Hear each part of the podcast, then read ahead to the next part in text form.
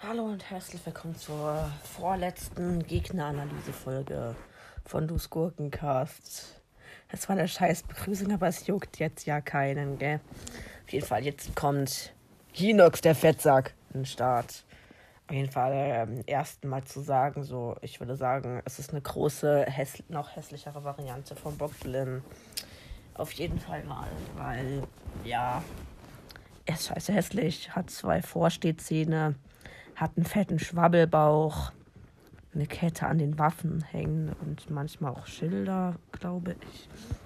Er hat auch zwei Fußzehen und drei Fingernägel. Ich habe jetzt hier einen roten auf dem Bild, aber ich weiß, es gibt auch noch schwarze und blau. Die blauen haben eine Holzbeinschiene, die man mit Feuerpfeilen zerstören kann. Und die schwarzen haben eine Metallbeinschiene oder zwei manchmal sogar. Haben die, wo man gar nicht zerstören kann, wenn man mit Elektropfeilen drauf schießt.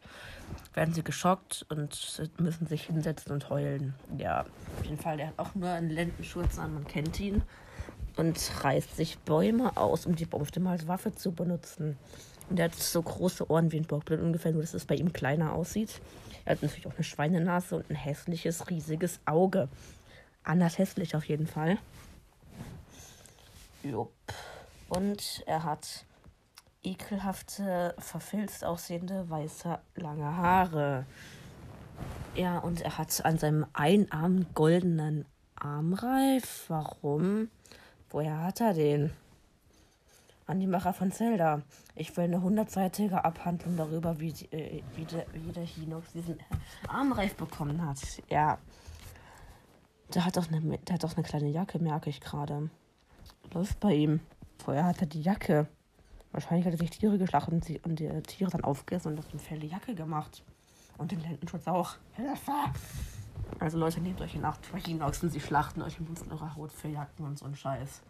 Also wenn ihr nicht vor, du, ihr wisst schon was, hoffe ich, für eures, okay, nein. Also Leute, wenn ihr nicht für den Rest eures Lebens dem, ihr wisst schon was von dem Hinox hängen wollt, dann lasst euch nicht von dem Hinox erwischen. Und ja, tschüss.